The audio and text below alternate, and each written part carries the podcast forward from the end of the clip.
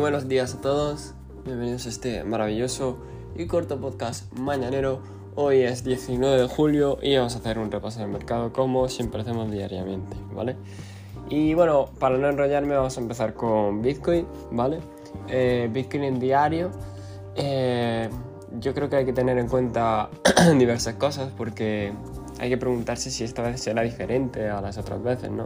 Las otras veces hizo prácticamente un rango de la misma duración y, al final acabó como a la baja prácticamente. La cuestión aquí es, eh, ¿es una redistribución o es una acumulación? Por mi parte ya soy mercenario, para mí es una eh, distribución hasta que no rompa la EMA 55 que está por los 23.800, 24, ¿vale? Y sí que me gustaría que lo rompiese a la baja, no os voy a engañar evidentemente. Pero si lo rompe al alza no me voy a quejar porque yo ya tengo mis eh, cosas compradas y tal, ¿ok? En 4 horas, eh, nada, tenemos un precio muy bullish, la verdad. Aquí no tengo ninguna queja de que puede seguir subiendo perfectamente. Se ha formado una divergencia bajista en el momentum, pero es que no está afectando nada por ahora. Aún le falta desarrollo, ¿vale? Así que puede caer, pero por ahora eh, nada. El punto importante son los 21.000, ¿vale? Es como la zona donde eh, la cual no debería perder, ¿vale? Así que hay que estar bastante atentos con eso.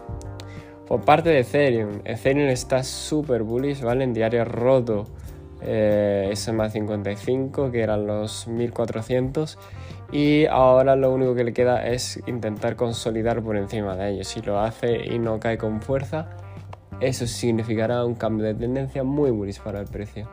En 4 horas no tengo mucho que decir, divergencia bajista la cual no le está afectando. Está el precio muy, muy, muy volátil y con mucha fuerza al alza, por lo que Ethereum se ve muy bien, la verdad, no hay ninguna queja con esto. Eh, quiero ver la dominancia de Bitcoin, a ver si la encuentro por aquí. Eh, la volatilidad de Bitcoin por ahora no va muy allá, ¿vale? Es verdad que ha crecido un poco, pero poco más, no tiene mucho más que comentar. La dominancia aquí de Bitcoin, la dominancia de Bitcoin está cayendo, cosa que no me gusta, ¿vale? No me gusta nada porque eh, significa que la gente está comprando altcoins, ¿vale? O que el dinero simplemente está fluyendo hacia afuera del mercado. Y no me gusta porque ha caído bastante, ha caído de 43 a 42 en picado, ¿vale? Y eso la verdad es que no es bueno para Bitcoin porque Bitcoin tiene que ser de King, ¿vale? Ya lo sabemos. Y si Bitcoin no es de King, no va a subir, ¿vale? Entonces, otra caída más, mm, no me gusta que esto pase en términos de bottom, ¿vale? Es que además por eso os estoy diciendo que, todavía no creo que estemos en el bottom, precisamente por eso, porque la dominancia no, no da más de sí. En términos de índices, vamos con el Nasdaq. El Nasdaq, ¿qué tenemos aquí? Pues nada, sigue de la misma manera que ayer, sigue el rango, ahora mismo está en un rango, lo cual no me extraña tiene que esperar a definirse la estructura, no, no puede hacer mucho más. En torno al SP eh, está de la misma manera, en un rango muy normal entre los 3700 y los 3900, incluso 4000. Bueno, 4000 no, entre los 3920, ¿vale? Y, y nada, ahí está que, que falta decidirse mucho rango mi expectativa es que, pues, que si, le pasa el tiempo y no sube, lo más probable es que sea una distribución, ¿vale? Y termine a la baja. Hablando del dólar, el dólar ya comentamos ayer que iba a caer y efectivamente está cayendo, ¿vale? 106,6 por ahora. Lo pillamos en 108, creo, 107 por ahí. Y yo creo que todavía, todavía, sí, le queda caída por lo menos hasta 105 o más o menos de ese estilo.